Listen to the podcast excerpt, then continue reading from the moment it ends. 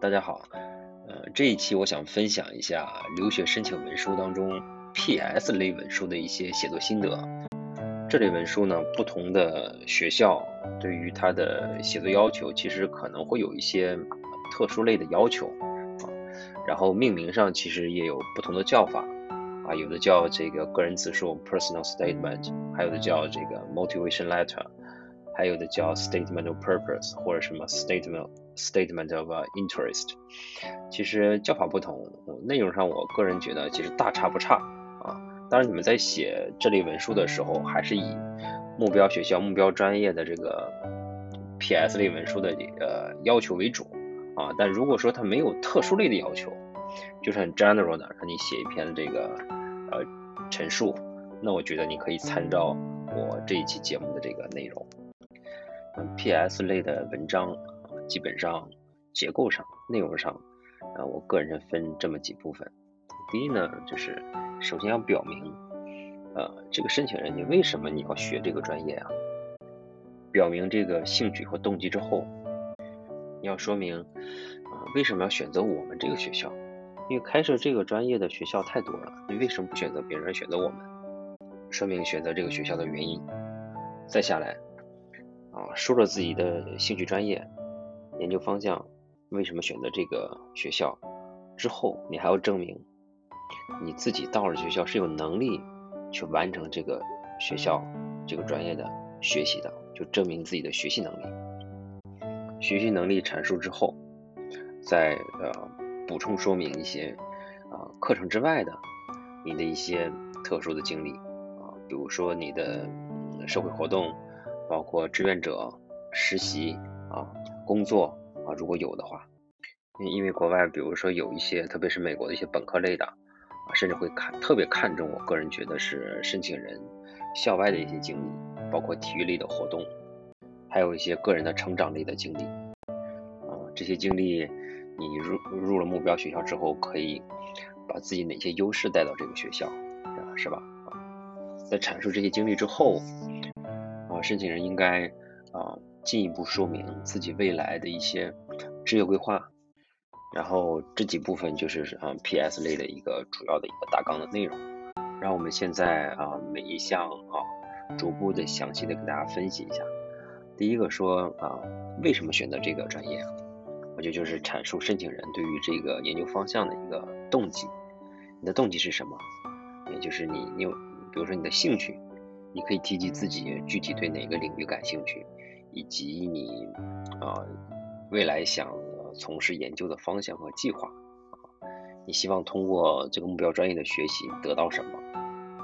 包括目标专业的学习如何去帮助你将来去实现自己的职业规划啊，你的抱负啊，嗯，你可以描述自己之前的一些学习经历啊、细节、研究经历啊，体现自己对于这个。呃，专业的一些热情，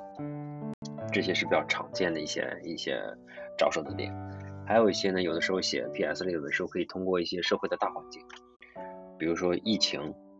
啊，是不是就让人们觉得对于这个人类免疫系统的研究，包括疫苗的研究，包括食品安全啊，环境啊，可以通过这种社会和全球的大环境。的一些劣势吧，或者说不足，然后去激发你，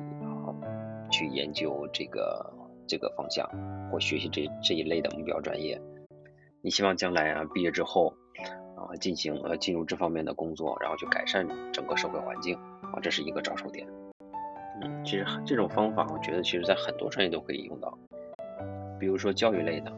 你可以啊从一个批判性的角度直接切入嘛，比如说你认为啊某一个。啊，教育体制存在哪些问题？对于目前的孩子啊的创造性啊，包括领导力，可能并不注重培养，而是可能更多啊注重应试方面的教育。那你觉得，呃，这个系教育体制应该如何的去改变？你有自己哪些想法啊？因为有这个想法，所以你要从事啊教育专业的这个学习啊，读研究生、读读博士，希望你啊将来学有成之后。啊比如再回到这个教育体制当中去，怎样去影响和改善你认为的这些不足啊？其他的专业也是一样啊，包括公共政策类的，啊，包括这个 CS 类的，其实都可以说一些，呃，但当然你在前期啊直接介入的时候，你可能要做很多的背景研究，比如我们在写一篇这个啊公共政策类的这种文章，你可能真的要花将近一个多月的时间去研究这一类啊话题当中目前这个社会存在哪些政策上的不足，去研究。比如 CS 类啊专业方向，比如说比较热的一些机器学习、人工智能啊，他们这些领域目前比较热门的一些话题，比如说无人驾驶啊，类似这样的一些课题，然后在 PS 啊当中去与学生的这个研究兴趣啊相切合起来，我觉得这个基本上在啊 PS 当中关于这个动机和兴趣啊这方面这方面，其实我觉得通过这几个方面基本上。应该是可以比较充分的表达出来了啊。其次就是我们就可以啊着手写第二部分，就是那你为什么选择这个学校的啊这个学校呢？啊，是比如说 CS 类的呃研究，加拿大有很多学校都有 CS 方向，美国也有，为什么就选择我们这一学校？那这个时候呢，其实你就要吹一波这个学校的好了啊。当这个吹，你是要做一定功课的，你要研究这个学校，比如说哪些专业是强势专业，你申请专业是什么？包括这学校有哪些特色的项目活动？比如有些学校，加拿大学校是有这种啊 co-op 的这种项目，其中这个 program 呀有几个学分就是你你就是在工作，所以这对于很多学生是非常看重这个机会的，这也是这个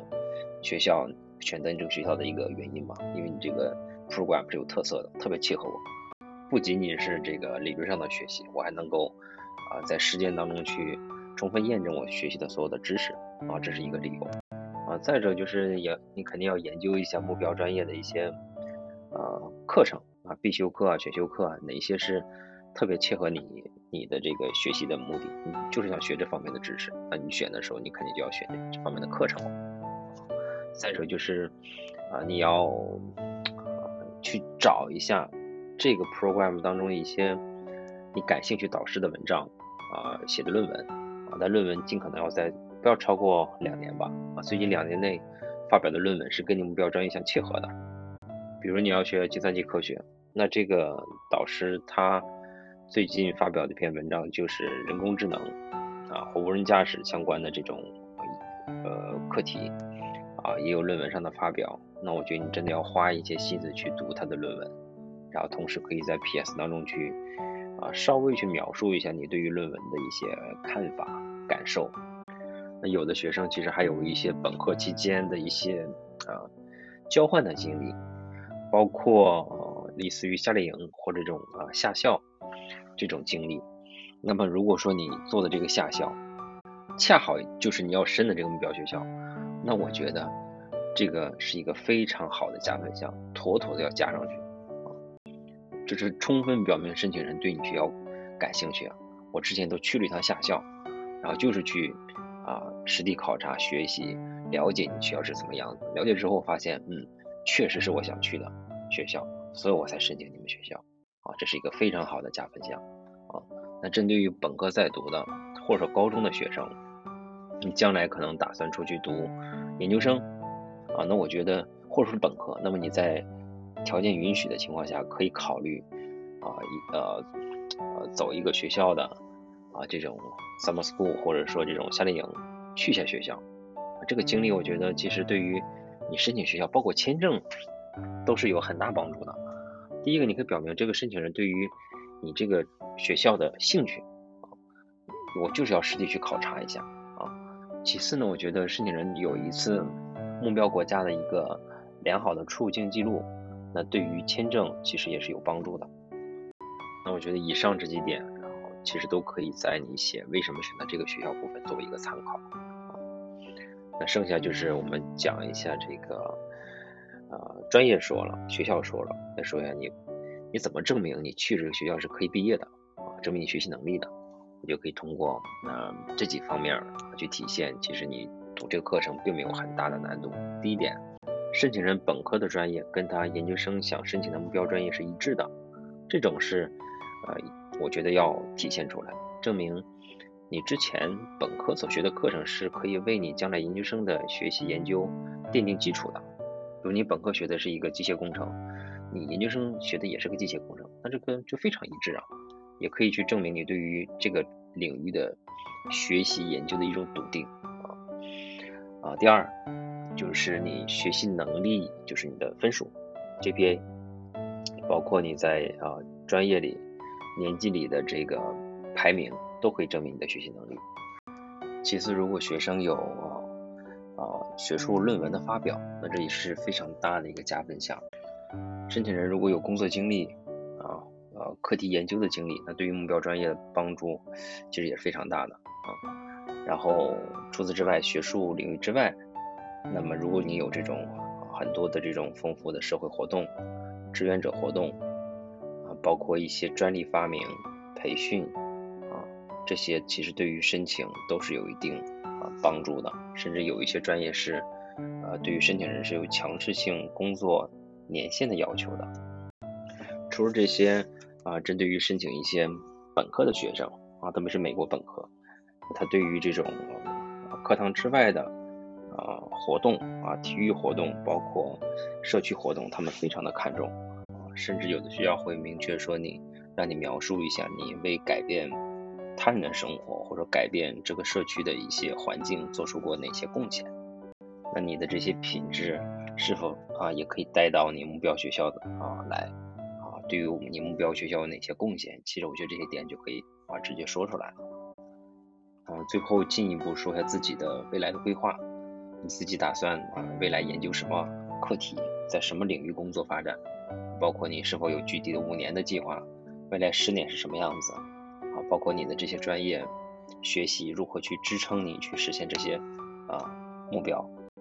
阐述完了，基本上一个啊相对比较完整的 PS 结构基本就完成了啊。然后在整篇 PS 写作过程当中，注意英文语法的问题，然后尽可能用通俗的英文啊，然后追求的是深度啊，而不是广度啊。整篇 PS。从构思、撰写，包括修改，基本上要啊一个月左右吧。我觉得这是最少的一个时间了。啊，像我们有的时候申请一些国外的一些国家级奖学金，包括知分领这样子的，啊，它的 PS 文书至少要将近两个月。因为每个申请人背景不同，